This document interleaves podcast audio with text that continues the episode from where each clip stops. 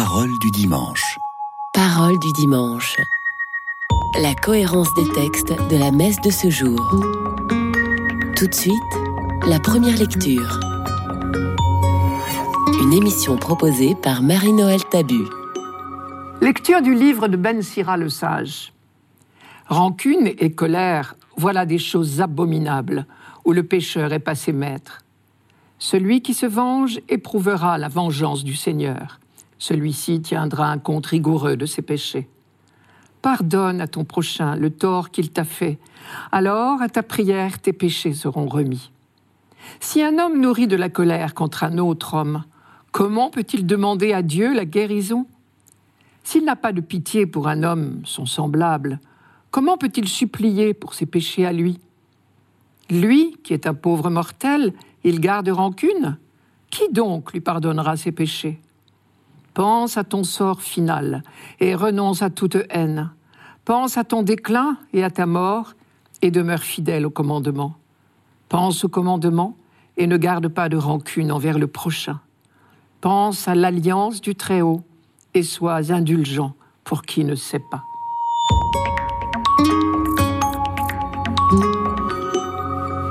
Sois indulgent pour qui ne sait pas. Cette invitation à l'indulgence ne nous étonne pas lorsqu'on sait que Ben Sira est un auteur très tardif. Quelques mots sur lui d'abord. Ben Sira le sage vivait au deuxième siècle avant Jésus-Christ, vers 180 à Jérusalem, c'est-à-dire très peu de temps avant la venue de Jésus au monde. Il avait donc profité de toute la découverte progressive de l'Ancien Testament car la Bible tout entière peut se lire comme une patiente tentative de Dieu par ses prophètes pour extirper la vengeance de notre cœur. Depuis Cain, qui était vengé sept fois, la spirale de la violence avait sévi au point que son lointain petit-fils, Lamech, se vantait de se venger 77 fois. Patiemment, les auteurs bibliques ont inversé la tendance. Par le biais des lois ou celui des prédications des prophètes, on a fini par entrevoir un autre idéal, le seul digne des fils de Dieu que nous sommes. Ben Sira, lui, est tout au bout de la chaîne et il traduit le fin mot de la découverte d'Israël. Pour prêcher l'indulgence, il développe un premier argument. Pense à l'alliance du Très-Haut et sois indulgent pour qui ne sait pas. C'est-à-dire, pense à la fidélité de Dieu tout au long de l'histoire envers son peuple si souvent infidèle individuellement et collectivement. Deuxième argument, pense au commandement et ne garde pas de rancune envers le prochain. Or, que disaient les commandements? Ils disaient Tu aimeras ton prochain comme toi-même. Aimer son prochain comme soi-même, cela implique évidemment, en certaines circonstances, de savoir pardonner. Le troisième argument est plus étonnant. Pense à ton sort final et renonce à toute haine. Pense à ton déclin et à ta mort. Est-ce la pensée de notre mort qui doit nous incliner à l'indulgence envers les autres? C'est, je crois, un appel à la lucidité sur notre petitesse. Nous sommes poussière. Qui sommes-nous pour juger les autres? C'est peut-être également une manière de nous rappeler que nous allons, nous aussi, comparaître devant le juste juge, et alors notre petitesse s'étalera au grand jour. D'après Ben Sira, c'est précisément à cause de notre petitesse, de notre fragilité, que Dieu nous traite avec indulgence. Quelques chapitres avant celui-ci, Ben Sira affirmait Le Seigneur est patient à l'égard des hommes et déverse sur eux sa pitié. Il voit et il sait combien leur fin est misérable. C'est pourquoi il multiplie son pardon. L'homme a pitié de son prochain, mais le Seigneur a pitié de toute créature. Mais alors, que penser de la phrase L'homme qui se venge éprouvera la vengeance du Seigneur étant entendu que Dieu ne se venge jamais. Elle exprime, je crois, une vérité de nos vies, à savoir que nos petits pas dans la logique de la miséricorde, prépare nos cœurs à accueillir la miséricorde de Dieu. Je reviens encore au dernier verset. Sois indulgent pour qui ne sait pas. On ne peut pas s'empêcher de penser à la phrase de Jésus sur la croix. Père, pardonne-leur, ils ne savent pas ce qu'ils font. Ceux qui font le mal, à commencer par nous-mêmes, n'en ont pas évalué les conséquences. L'indulgence de Dieu, en somme, va jusqu'à dire que si nous commettons le mal, c'est par ignorance. Toujours sur ce dernier verset, la traduction écuménique de la Bible propose une autre traduction très imagée. Je vous la donne. Souviens-toi de l'alliance du Très-Haut et passe par-dessus l'offense. Et il me semble que c'est une très belle définition du pardon. Elle dit bien la réalité. On ne peut pas effacer une offense. Les coups d'éponge n'existent pas, mais on peut passer par-dessus. Après une blessure physique, on garde une cicatrice, la peau ne sera plus jamais neuve, et aucun coup d'éponge n'effacera la blessure. Pour une blessure morale, c'est la même chose. Rien ne pourra faire qu'elle n'ait pas eu lieu, et dans les cas graves, on peut être marqué pour la vie. Dans nos vies familiales, amicales, professionnelles, paroissiales, les exemples ne manquent pas. Rien ne pourra effacer la calomnie, le geste de mépris, la peau de banane, comme on dit, l'infidélité grave, les coups et tous les gestes de violence. Nos paroles et nos actes produisent des fruits vénéneux, parfois même des ravages. On rêverait, quand on est le fautif, d'un retour en arrière, un retour à la case départ en quelque sorte. Mais cela n'est pas possible, ni pour le coupable, ni pour la victime. En revanche, on peut, comme dit Ben Sira, passer par-dessus. Le pardon consiste non pas à oublier ou ignorer un passé qu'on ne peut ni, ni, oublier ni ignorer de toute manière, mais à passer par-dessus et à essayer de survivre et de renouer la relation qui a été coupée par l'offense, de reproposer son amitié, sa confiance. Cela consiste à accepter qu'il y ait encore un avenir possible. Cela exige parfois de nous un effort considérable dont seul l'Esprit Saint peut nous donner la force.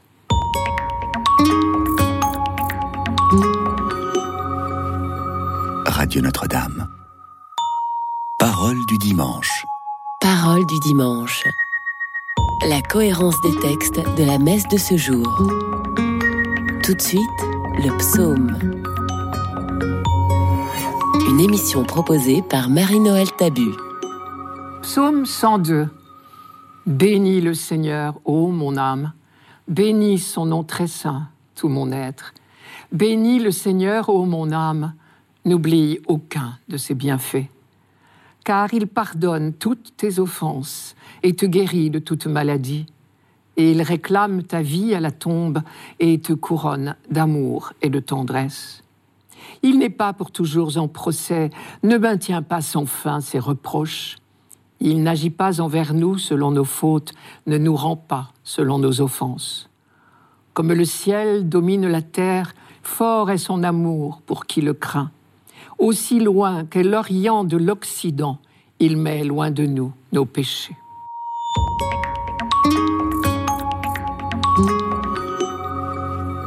Une grande caractéristique de ce psaume, c'est le parallélisme.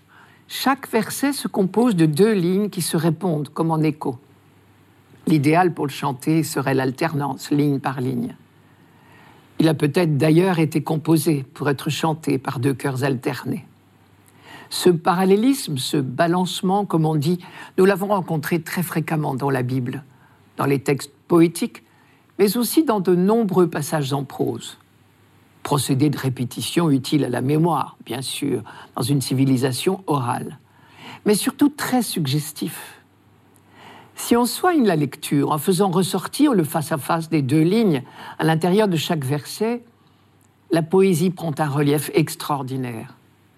D'autre part, cette répétition d'une même idée, successivement sous deux formes différentes, permet évidemment de préciser la pensée et donc pour nous de mieux comprendre certains termes bibliques. Par exemple, le premier verset nous propose deux parallèles intéressants. Bénis le Seigneur, ô mon âme, bénis son nom très saint, tout mon être. Premier parallèle, bénis le Seigneur, bénis son nom très saint. La deuxième fois, au lieu de dire le Seigneur, on dit le nom. Et une fois de plus, nous voyons que le nom dans la Bible, c'est la personne. Deuxième parallèle, toujours dans ce même premier verset, Bénis le Seigneur, ô mon âme, bénis son nom très saint, tout mon être. On voit bien que le mot âme n'a pas ici le sens que nous lui donnons, nous, spontanément. À la suite des penseurs grecs, nous avons tendance à nous représenter l'homme comme l'addition de deux composants différents, étrangers l'un à l'autre, l'âme et le corps. Mais les progrès des sciences humaines au XXe siècle ont confirmé que ce dualisme ne rendait pas compte de la réalité. Dans la mentalité biblique, justement, on a une conception beaucoup plus unifiée. Et quand on dit l'âme, il s'agit de l'être tout entier. Bénis le Seigneur, ô mon âme, bénis son nom très saint, tout mon être. La deuxième strophe fait écho aux paroles de Ben Sira dans la première lecture. Il pardonne toutes tes offenses. Et le psaume développe. Il n'est pas toujours en procès, ne maintient pas sans fin ses reproches, il n'agit pas envers nous selon nos fautes, ne nous rend pas selon nos offenses. Aussi loin qu'est l'Orient de l'Occident, il met loin de nous nos péchés. Une phrase comme celle-ci, Dieu n'agit pas envers nous selon nos fautes, il ne nous rend pas selon nos offenses, prouve, s'il en était besoin, que le peuple d'Israël avait découvert longtemps avant nous que la logique de Dieu n'est pas celle du donnant-donnant, mais celle de la gratuité. Cette découverte ne s'est faite que lentement, au long de l'histoire biblique. La pédagogie de Dieu à l'égard de son peuple s'est déployée progressivement, patiemment, pour lui révéler qu'il est le tout autre, tout autre que nous, mais aussi tout autre que ce que nous imaginons. Nous avons beaucoup de mal à abandonner nos représentations d'un Dieu calqué sur nous, d'un Dieu qui nous ferait des comptes et des procès. La bonne nouvelle qui court à travers toute la Bible, l'Ancien Testament j'entends, c'est justement le Dieu de tendresse et de pitié, lent à la colère et plein d'amour. Selon la révélation, la confidence que Dieu a faite sur lui-même à Moïse, voilà qui nous permet de mieux comprendre le verset suivant. Comme le ciel domine la terre, fort est son amour pour qui le craint. Nous rencontrons assez souvent ce mot de crainte dans la Bible, et il nous est pas forcément très sympathique a priori. Mais une fois qu'on a découvert Dieu comme le Seigneur de tendresse et de pitié, qui n'est pas en procès contre nous, on n'a plus de raison d'avoir peur de lui. Le mot crainte a changé de sens. Au fur et à mesure que le peuple d'Israël découvrait le vrai visage de Dieu, peu à peu, sa crainte spontanée s'est convertie en esprit filial. Le problème, c'est que ce chemin de conversion, chacun de nous doit le refaire pour lui-même. Mis en présence de Dieu, du sacré, l'homme éprouve spontanément de la peur. Et il faut toute une conversion des croyants pour que sans rien perdre de notre respect pour celui qui est le tout autre, nous apprenions à son égard une attitude filiale. La crainte de Dieu au sens biblique, c'est vraiment la peur convertie en esprit filial. Une conversion qui est sans cesse à refaire. C'est peut-être cela, redevenir comme des petits-enfants, des petits-enfants qui savent que leur Père n'est que tendresse. Cette crainte de Dieu comporte donc à la fois tendresse en retour, reconnaissance et souci d'obéir au Père, parce que le Fils sait bien que les commandements du Père ne sont guidés que par l'amour. Comme un petit s'éloigne du feu parce que son Père le prévient qu'il risque de se brûler. Cela ne va pas nous pousser au laxisme, bien au contraire, car une véritable fidélité à l'amour est pleine d'exigences. Mais nous avons toujours besoin pour repartir de cette tendresse qui passe par-dessus nos péchés nos abandons, celle que Jésus mettra en image dans la parabole du Père et de l'enfant prodigue.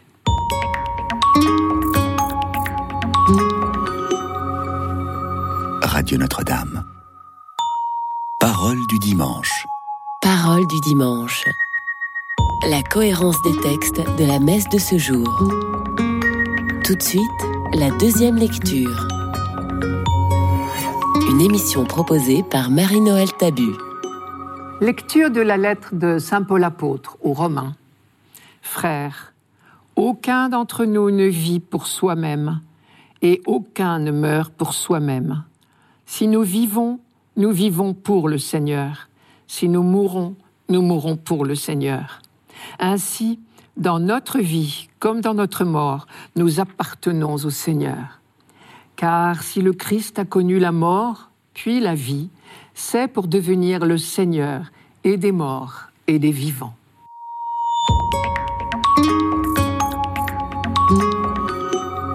La phrase centrale de ce passage, c'est ⁇ Nous appartenons au Seigneur ⁇ Aucun d'entre nous ne vit pour soi-même, aucun ne meurt pour soi-même. Autrement dit, nous ne sommes pas des individus isolés, des espèces d'électrons libres lancés sur la planète Terre pour quelques années, avec des trajectoires indépendantes. La grande conviction de Paul, et il ne l'a pas inventée car elle traverse toute la Bible, c'est la solidarité très étroite qui nous unit les uns aux autres à travers le temps et l'espace. Il l'appelle le dessein bienveillant de Dieu. Ce projet, c'est une humanité tellement unie qu'elle ne fera plus qu'un en Jésus-Christ. Une humanité tellement unie qu'on pourra dire un jour qu'elle est comme un seul homme. Et cet homme, nous connaissons déjà son nom, il s'appelle Jésus-Christ. La première étape du projet de Dieu est accomplie dans la mort et la résurrection du Christ. C'est le sens de cette dernière phrase. Si le Christ a connu la mort puis la vie, c'est pour devenir le Seigneur et des morts et des vivants. Mais la poursuite du projet dépend de nous. Cette solidarité ne supporte pas les divisions, les déchirures. C'est toujours avec les plus proches qu'il y a le plus de risques de brouille, et sur les sujets auxquels on tient le plus, évidemment. Et il faut croire que ce risque n'était pas seulement hypothétique à Rome, car Paul y consacre tout ce chapitre 14 de sa lettre aux Romains. Son thème principal, c'est vous risquez de vous disputer entre vous pour des choses secondaires, des manières différentes de pratiquer votre religion. Mais finalement, chacun de vous croit bien faire, et c'est cela qui compte. Un peu plus haut, Paul a employé une phrase choc.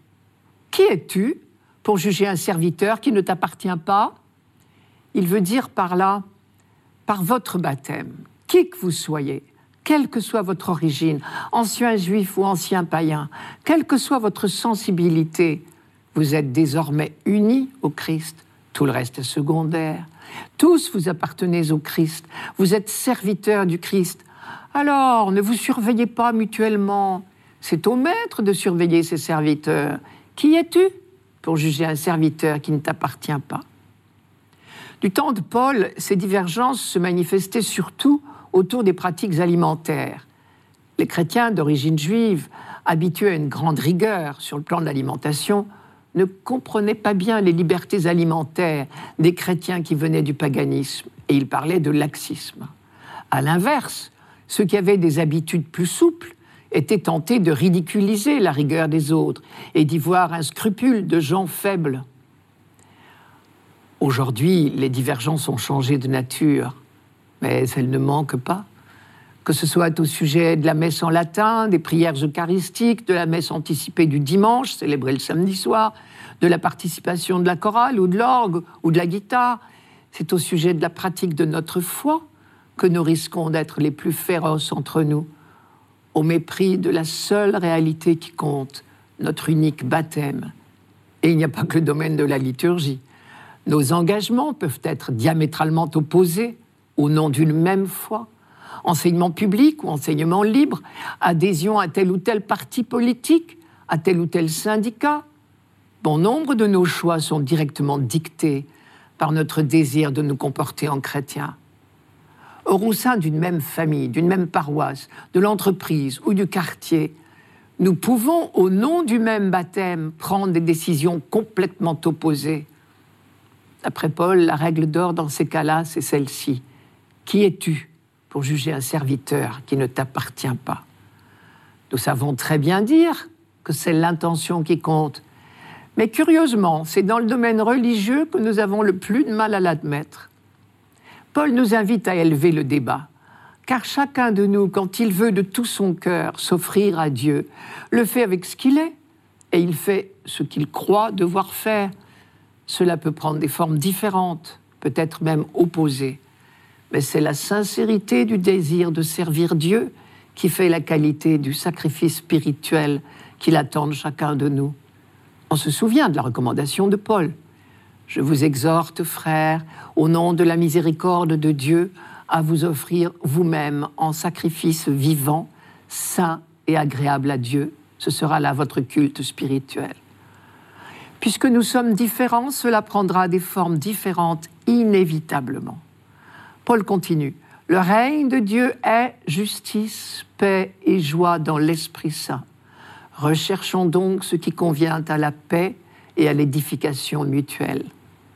Paul aime bien le mot édification au sens de construction.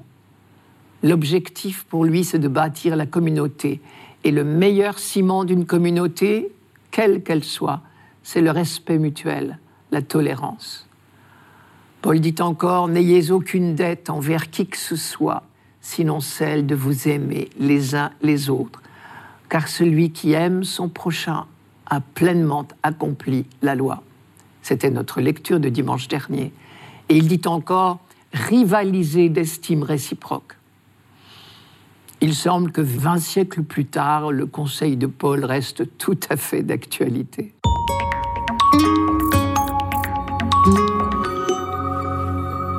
Radio Notre-Dame. Parole du dimanche. Parole du dimanche. La cohérence des textes de la messe de ce jour. Pour finir, l'Évangile. Une émission proposée par Marie-Noël Tabu. Évangile de Jésus-Christ, selon Saint Matthieu. En ce temps-là, Pierre s'approcha de Jésus pour lui demander Seigneur, lorsque mon frère commettra des fautes contre moi, combien de fois dois-je lui pardonner? Jusqu'à sept fois? Jésus lui répondit Je ne te dis pas jusqu'à sept fois, mais jusqu'à soixante-dix fois sept fois. Ainsi, le royaume des cieux est comparable à un roi qui voulut régler ses comptes avec ses serviteurs. Il commençait quand on lui amena quelqu'un qui lui devait dix mille talents, c'est-à-dire soixante millions de pièces d'argent. Comme cet homme n'avait pas de quoi rembourser, le maître ordonna de le vendre avec sa femme, ses enfants et tous ses biens en remboursement de sa dette. Alors, tombant à ses pieds, le serviteur demeurait prosterné et disait Prends patience envers moi et je te rembourserai tout. Saisi de compassion, le maître de ce serviteur le laissa partir et lui remit sa dette. Mais en sortant, ce serviteur trouva un de ses compagnons qui lui devait cent pièces d'argent. Il se jeta sur lui pour l'étrangler en disant Rembourse ta dette. Alors, tombant à ses pieds, son compagnon le suppliait Prends patience envers moi et je te rembourserai. Mais l'autre refusa et le fit jeter en prison jusqu'à ce qu'il ait remboursé ce qu'il devait. Ses compagnons, voyant cela, furent profondément attristés et allèrent raconter à leur maître tout ce qui s'était passé. Alors celui-ci le fit appeler et lui dit Serviteur mauvais, je t'avais remis toute cette dette parce que tu m'avais supplié. Ne devais-tu pas à ton tour avoir pitié de ton compagnon, comme moi-même j'avais eu pitié de toi? Dans sa colère, son maître le livra au bourreau jusqu'à ce qu'il eût remboursé tout ce qu'il devait. C'est ainsi que mon Père du ciel vous traitera si chacun de vous ne pardonne pas à son frère du fond du cœur.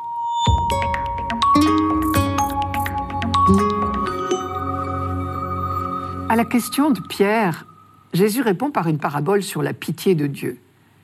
Une pitié qui ne demande qu'à nous remettre toutes nos dettes, une pitié qui devrait déteindre sur nous en quelque sorte, puisque nous sommes à l'image et à la ressemblance de Dieu. Et c'est à cela que Jésus invite Pierre, dépasser tout calcul, toute raison raisonnante, car la pitié par définition, c'est l'émotion qui nous prend aux entrailles, c'est plus fort que nous, cela déborde nos calculs mesquins. Cette fois, pourtant, ce n'était déjà pas, pas mal, pas rien. Et Saint Pierre, en proposant le chiffre 7, très symbolique, avait déjà fait un grand pas. Mais Jésus l'invite à toute autre chose. Il faut aller jusqu'à 70 fois cette fois, autrement dit indéfiniment. Jésus ne reprend pas ces chiffres par hasard. Rappelez-vous l'histoire de Cain et celle de Lamech. Après le meurtre de son frère Abel, Cain vivait dans la crainte de la vengeance tribale. Quiconque me trouvera me tuera. Et il ne devait sa survie qu'à la menace d'une vengeance encore plus terrible pour celui qui l'attaquerait. Si quelqu'un tue Cain, il sera vengé sept fois. C'est ce qu'on peut appeler l'engrenage de la violence. Cinq générations plus tard, son arrière-petit-fils, Lamech, se glorifiait de se venger 77 fois. Et il chantait à ses femmes, Ada et Silla, cette horrible chanson.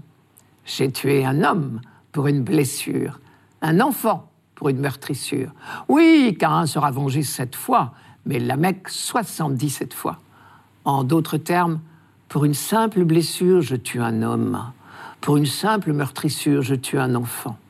Mais si quelqu'un me tue, je serai vengé 77 fois. Tout au long de l'histoire biblique, Dieu va inviter l'humanité à se libérer de cette spirale de la violence. Cela commence par la loi du talion qui limite déjà la vengeance. Un seul œil pour un œil, une seule dent pour une dent, une seule vie pour une vie. Puis, au long des siècles et des progrès de la découverte du vrai Dieu, les textes de la loi, aussi bien que des prophètes, invitent au pardon en annonçant le pardon de Dieu. Et ainsi, le peuple d'Israël apprend peu à peu à passer de la vengeance au pardon. En prenant le contre-pied de la chanson de la Mecque, pardonner 70 fois cette fois, Jésus invite Pierre, c'est-à-dire ses disciples, à franchir l'étape définitive, celle du pardon sans limite, tel que lui-même le vivra sur la croix. Parce que le pardon du Christ est comme le pardon de Dieu, il ne connaît pas de limite. Reste que la fin de la parabole paraît contredire ce pardon illimité de Dieu. Le serviteur qui n'a pas pardonné à son frère perd le bénéfice du pardon du roi. Il y a là certainement une très grande vérité de nos vies. Je prends un exemple. Après une période sèche, la terre du jardin est devenue imperméable. Inutile d'ouvrir le jet d'eau. L'eau glissera sans pénétrer. Même une pluie torrentielle ne peut plus l'abreuver il faudra labourer d'abord. Dieu sait combien il nous est parfois difficile de pardonner, de passer par-dessus l'offense, comme dit Ben Sira. Mais justement, peut-être le pardon accordé à nos frères du fond du cœur est-il ce labour préalable indispensable pour accueillir la pitié de Dieu? Le cœur dur, le cœur sec ne peut pas recevoir l'ondée du pardon de Dieu. Ce n'est pas Dieu qui cesse de pardonner, c'est nous qui sommes devenus imperméables. Mais au fait, c'est peut-être tout simplement parce que nous ne sommes pas assez lucides sur tous les pardons dont nous bénéficions. Le serviteur de la parabole, grevé d'une dette monstrueuse et qui s'envoyait libérer tout d'un coup par pure bonté, aurait dû normalement être tellement envahi de reconnaissance qu'il en aurait oublié tout le reste. C'était Parole du dimanche, une émission présentée par Marie-Noël Tabu. Rendez-vous dimanche prochain.